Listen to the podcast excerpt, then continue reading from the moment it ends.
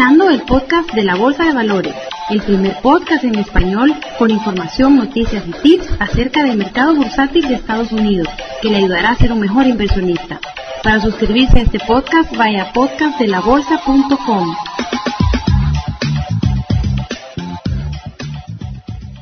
Bienvenidos a esta nueva edición del podcast de la bolsa.com. Muchas gracias nuevamente por su constante apoyo a este podcast y por poner las mejores calificaciones en el directorio de podcast del sitio yahoo.com. Gracias a sus comentarios, todavía seguimos en la posición dentro del top 10 mundial de todos los podcasts. Somos el podcast número uno en español y el podcast número uno acerca de la bolsa de valores de todo el mundo, de todos los podcasts que hay en el mundo. Y se lo agradezco muchísimo por ese continuo apoyo que usted nos da a todos estos episodios.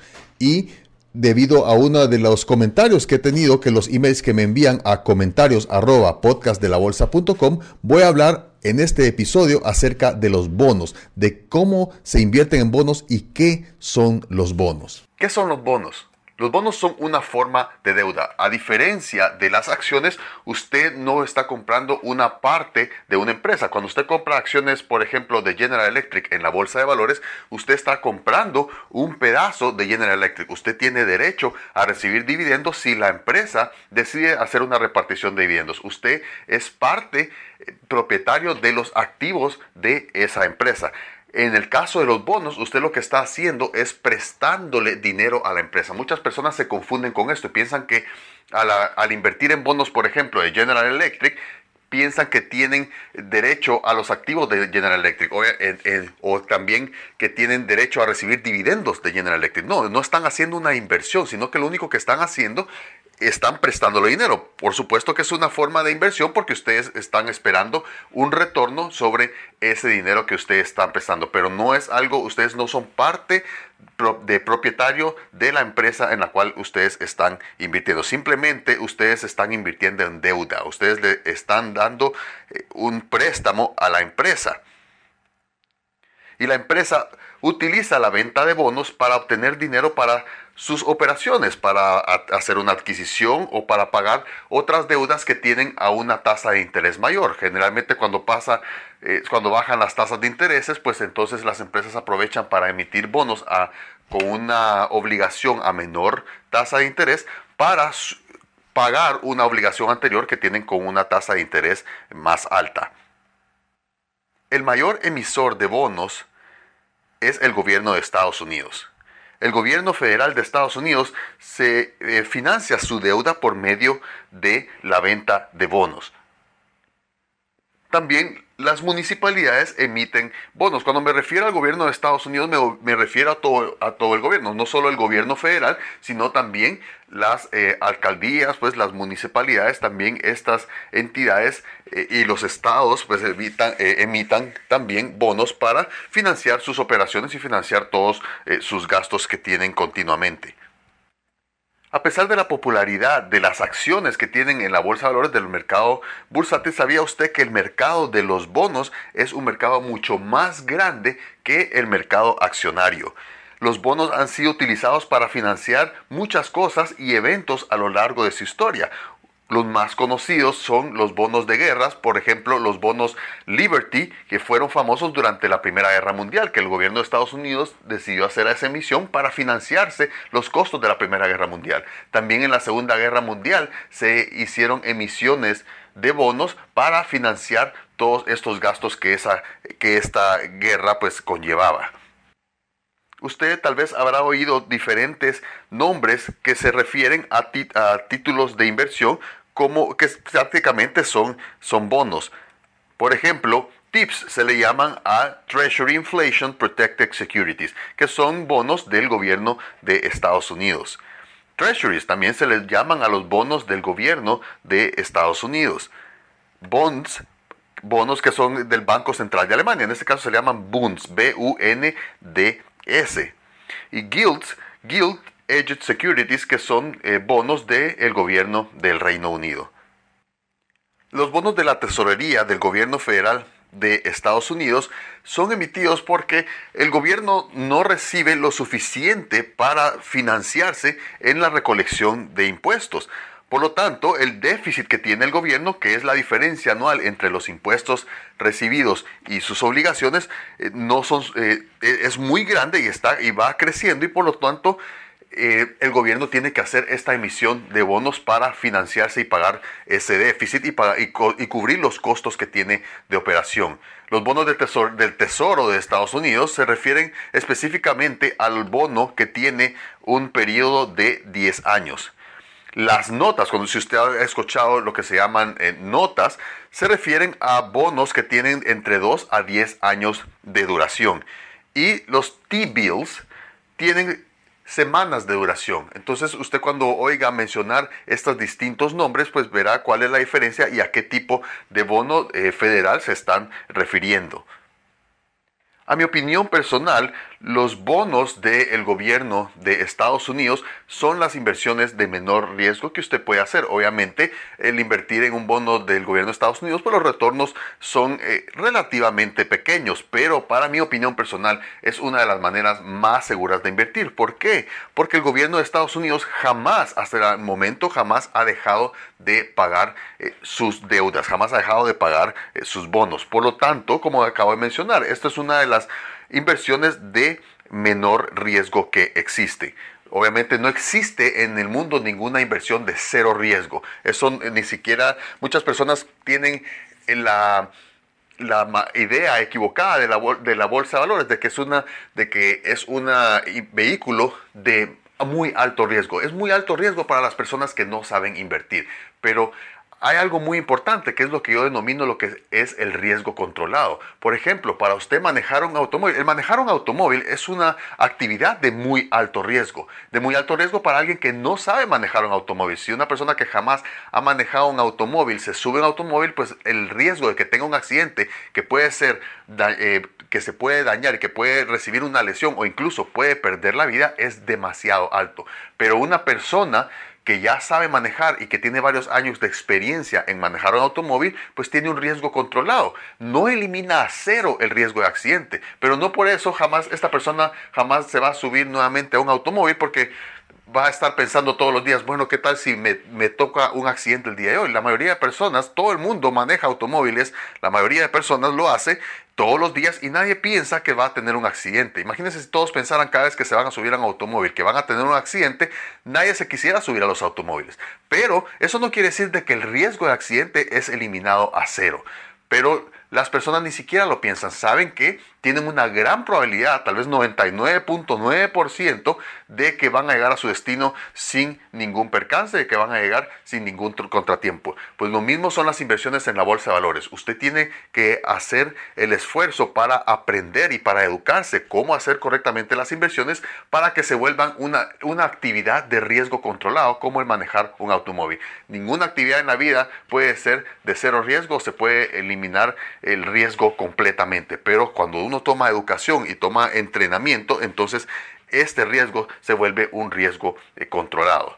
Y el, según los bonos de Estados Unidos, el rendimiento de estos bonos es la vara en la, con la cual se miden los distintos bonos de otras empresas, porque no solo como el gobierno de Estados Unidos emite bonos, más adelante voy a hablar que también las empresas emiten bonos para, eh, para financiarse sus costos, como lo mencioné al principio de esta sección. Y mientras más largo es el tiempo de duración, más grande es el riesgo, por lo tanto el retorno del bono debe ser más alto. Como mencioné, el bono es un préstamo. Usted le está prestando dinero a esa entidad o a una empresa, está recibiendo un retorno, está cobrando intereses por ese préstamo y mientras más largo sea el tiempo, el periodo de maduración de ese bono, pues más dinero usted, usted, su dinero va a estar atado o amarrado mucho más tiempo en este préstamo, por lo tanto usted va a querer recibir una tasa de interés mucho más alta. Así que por lo tanto, mientras más largo sea el periodo de madurez de un bono, más, más alta tiene que ser la tasa de interés del retorno. El bono a 30 años es el bono de mayor plazo ofrecido por el gobierno de Estados Unidos. Por un tiempo la emisión de este bono fue suspendida y se reanudó en febrero del año 2006. Antes de esta reanudación, el bono de mayor plazo era el bono a 10 años.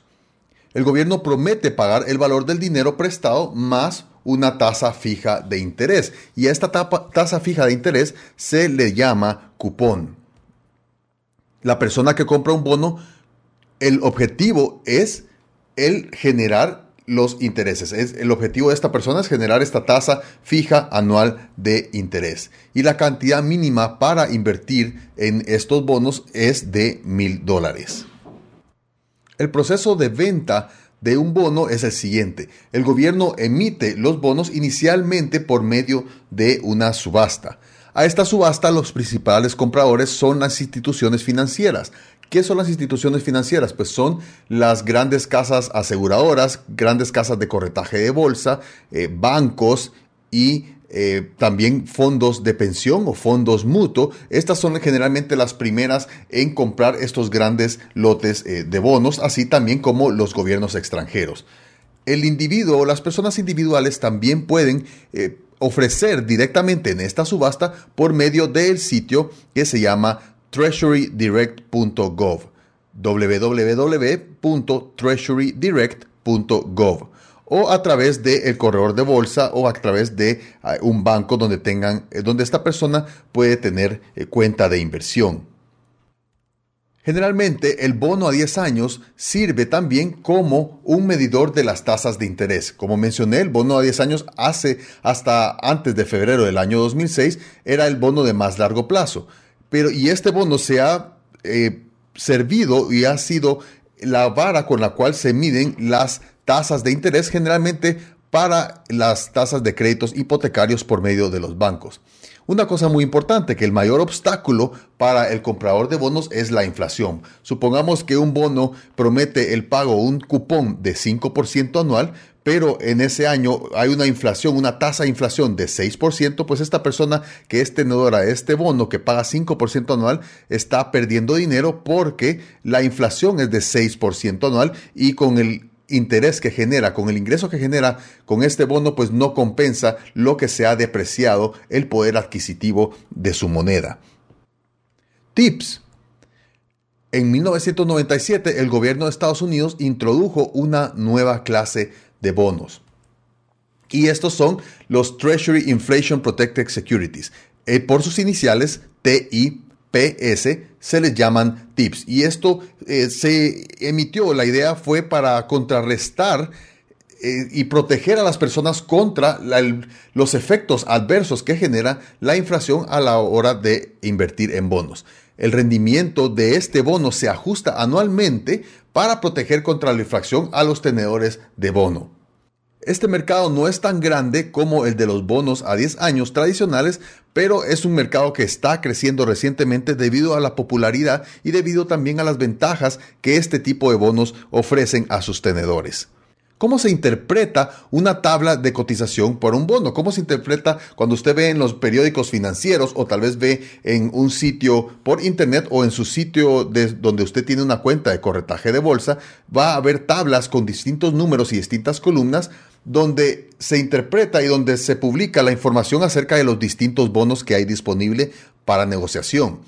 Como usted puede ver, generalmente va a haber una, una columna que diga issue o qué tipo de bono es. Si es en este caso, por, ejemplo, puede ser las notas, las, notas municipales, perdón, las notas de la tesorería y cupón. Cupón estará una columna con un valor donde dice cupón. Y cupón es la tasa anual, como mencioné anteriormente, de interés que paga este bono. Esta tasa se fija al momento de la emisión del bono y generalmente cuando el precio del bono vale 100, entonces se, eh, se dice que el, el precio del bono está en par y generalmente esta tasa va a ser, el cupón va a ser igual al rendimiento cuando el valor del bono en la tabla de cotizaciones indica 100.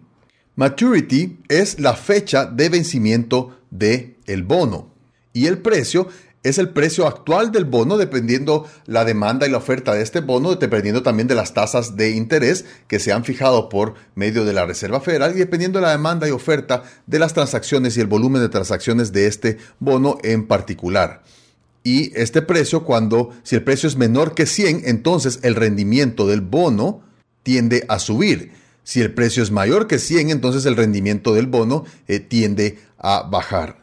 Yield, usted encontrará en las columnas eh, de sus periódicos financieros y generalmente este es el, esta, la tabla hace el cálculo automáticamente y es el rendimiento del el bono dependiendo del precio actual del bono. O sea, el rendimiento que tiene actualmente ese bono de acuerdo al precio que se pagaría en esta actualidad y no de acuerdo al cupón, que el cupón es el que es la tasa de interés que se fijó cuando el valor del bono era 100. Si el valor del bono es menos, entonces el rendimiento del bono es mayor que el cupón, como lo acabo de mencionar, y en la tabla generalmente hace el cálculo automáticamente. También existen los bonos municipales.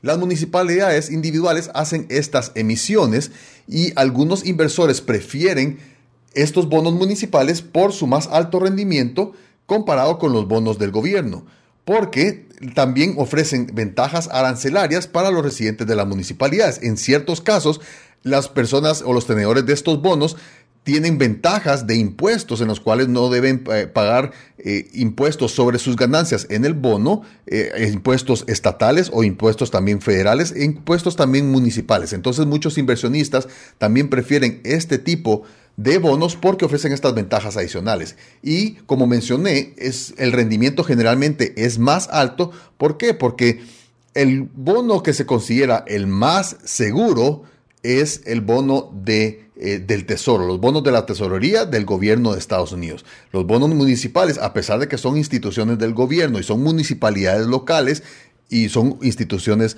gubernamentales, pero son separadas del gobierno federal de Estados Unidos. Por lo tanto, cada ciudad, eh, incluso cada ciudad, cada condado o cada estado tendrá sus diferentes ciclos económicos. Por lo tanto, la seguridad, si lo queremos hablar entre comillas, va a variar dependiendo de de la estabilidad económica de esa institución gubernamental.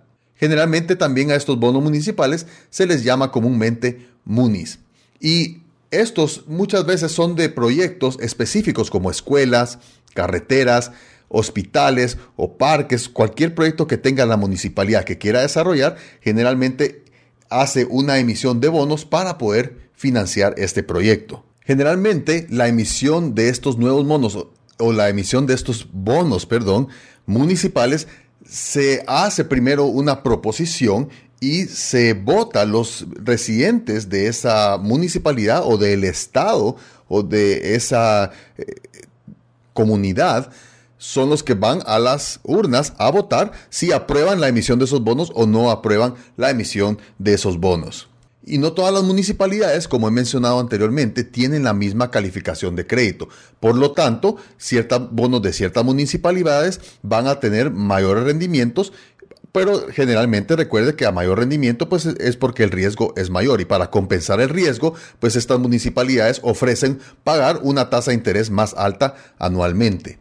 Y existen agencias que califican la capacidad de pago de cada una de estas municipalidades. Y estas agencias no solo se limitan a calificar la capacidad de pago de las municipalidades, sino que también a calificar la capacidad de, pago de todas las empresas o todas las eh, empresas privadas o instituciones que se dedican a la emisión de bonos.